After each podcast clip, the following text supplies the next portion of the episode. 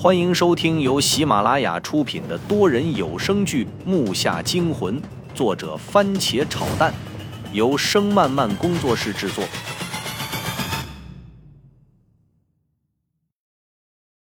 第十五集。因为这已经被挖开过，所以土还算是松软，里面竟然连只蚯蚓都没有。父亲说这里可能是埋的死人太多，阴气太重了，土里连活物都没有。我打趣道：“我说老爸呀，你什么时候变得这么迷信了？”没办法，有些事是必须相信的。我听得一头雾水，摇了摇头。我们很快就挖到了入口，这还得再挖个三米来深才能见到墓。我们俩就围在那个方形入口处，你一铲我一铲的抡着下挖。因为入口就那么点大的地方，有局限性，效率大大减少。又挖了足有两米，我和父亲满头是汗，正准备挖完最后一下去喝口水，这一下下去，只听“哐啷”一声脆响，我的虎口都给震麻了。我俩对望一眼，低头向下看去，看到一条足有手腕那么粗的铁链子，这头被无数大钢筋固定在深深的土里，那头好像就一直延伸到了土下的古墓里。这下可把我和父亲弄得无语了。这是什么？我们出来的时候，要是有这么个东西在那儿放着，我们能没看到？爸爸蹲下身，用手拽了拽铁链，固定的很结实，应该是人为的。难道这些天有人下墓了？爸，爷爷不是说这里是他千辛万苦才能找到的吗？难道你们那天进来有人跟踪了？那倒也不是不可能。算了，咱们挖开看看再说。父亲说着也不管累不累，抄起家伙又开始挖。我看老子都动手了，我这个小的歇着也不是回事儿啊。因为我们俩这回都好奇，那玩意儿到底连到哪儿？这下可比刚才速度多了。人就是这样，只要心中有个奔向，再困难的东西在不知不觉中也就过去。这一折腾可不就是下午了？这里面开始吹小风了，有说不出的阴森。那个盗洞也总算通开，里面一片漆黑，什么都看不到，但是却窜上了一股腥臭味，还带有些酸味我这下直接就被熏了回来。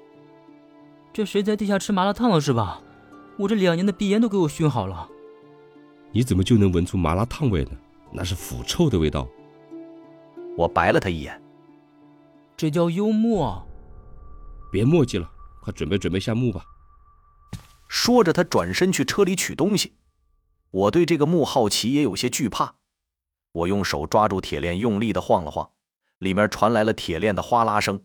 然后我听到黑暗里好像有脚步声，不对，确切的说那是跑步声，非常急促，很快就消失了。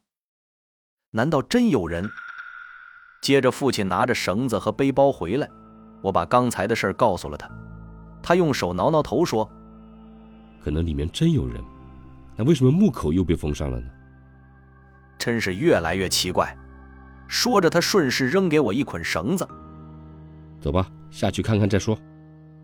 说完，他打头阵，率先走，把绳子系在了那根铁链上，然后又在自己身上缠了一圈，拽着绳子一个纵身就下去了。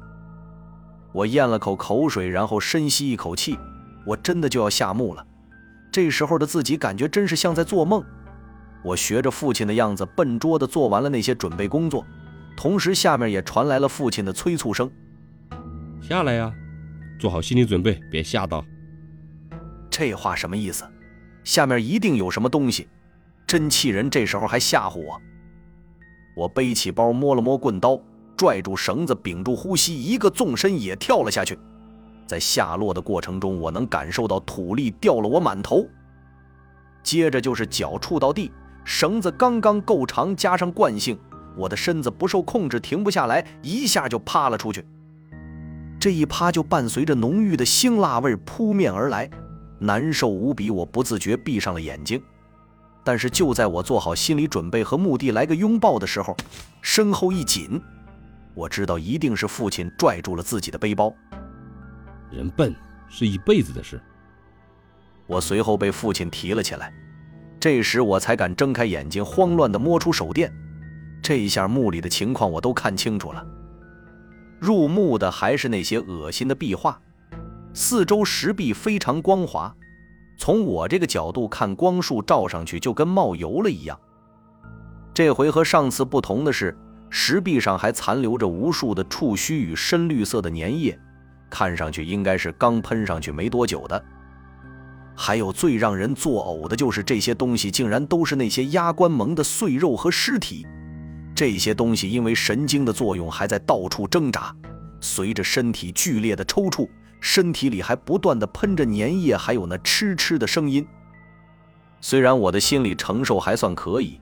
但是却抗拒不了这种恶心，我控制着呕吐感，观察完这些东西后，才干呕了几下，因为再恶心也不能把吃的东西都吐出来。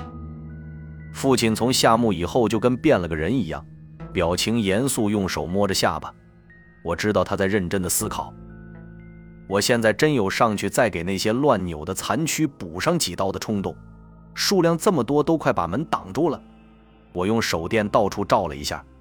这个墓室没有什么特殊的，就连那些壁画也不是那么显眼，就是味道让人有点难以忍受。我连忙用手捂着鼻子看了看父亲，这时他好像发现了什么，拿起手中的匕首蹲在了地上，用手里的匕首把地上还在扭动的触手与那些断了的虫子弄到一旁，之后就露出了满地的粘液和光滑的地面。同时，我也把手电的光与父亲手电的光芒重叠到了一起。我一下就愣在了原地，竟然真的有人在我们出去准备的这段期间来过。地上有着一排脚印，这脚印不算大，只有三十八九号那样，而且是旅游鞋的。我仔细一看，我靠，还是耐克的，爸真的有人！木下惊魂多人有声剧，感谢您的收听，更多精彩内容，请听下集。